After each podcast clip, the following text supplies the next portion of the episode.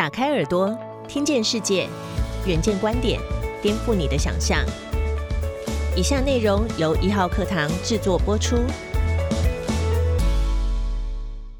谁有邀请码？成为近期风靡社群圈的最新话题。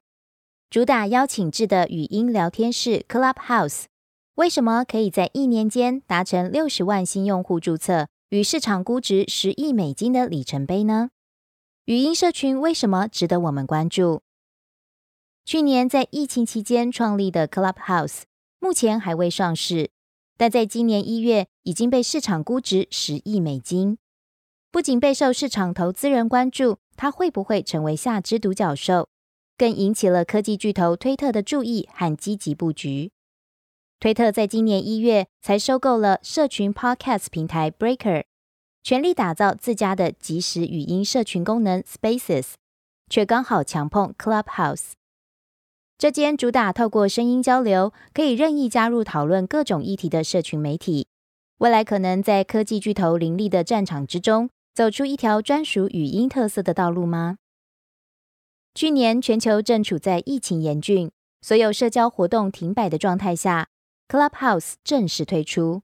并且强调，这是让大众展开有意义对话的平台。老梗出新玩意，正是 Clubhouse 巧妙的地方。Clubhouse 就像是伦敦海德公园演说角的线上版。海德公园的演说角是一个允许民众公开发表演说、表达自身理念的地方，也是著名民主言论的公共空间。受够演算法的推波了吗？Clubhouse 就是颠覆演算法决定内容的方式，而是将选择权交还用户，并提供全新的体验。用户可以任意加入不同议题的房间，一起参与讨论和辩论。风险投资公司 Andreessen Horowitz 合伙人安德鲁表示，Clubhouse 是独一无二的。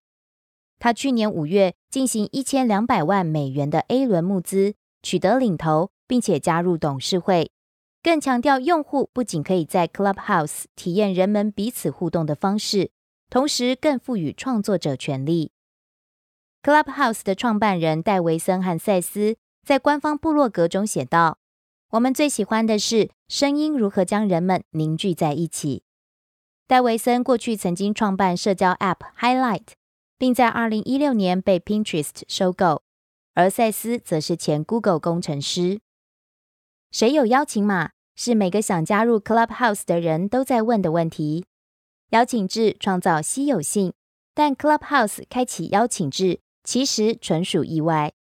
在 Clubhouse 创立初期，为了测试系统，因此邀请了科技、娱乐圈等名人一同加入，像是演员凯文·哈特、知名主持人欧普拉，以及近期加入的特斯拉执行长马斯克。因此，意外打造了名副其实的俱乐部。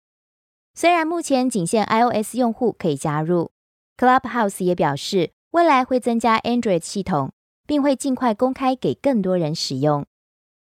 市场投资人关注 Clubhouse 未来该如何获利，但大众更担心的是，目前免费注册无广告的 Clubhouse，以后会否如其他科技巨头般将用户各资用于商业模式之中？不过，目前可以暂时消除这项疑虑。Clubhouse 在今年一月进行 B 轮融资时，资金同时支持创作者资助计划。平台主要帮助创作者推出内容产品获得收益，包含订阅、小费和门票销售等。该如何规范言论自由，是社群媒体不可避免的难题。Clubhouse 用户曾经公开分享反犹太主义、假讯息和骚扰等内容。未来能否有效处理平台上的不当负面言论以及滥用等问题，还是会成为考验 Clubhouse 管控的烫手山芋。更多相关报道及精彩内容，请参阅《远见》杂志。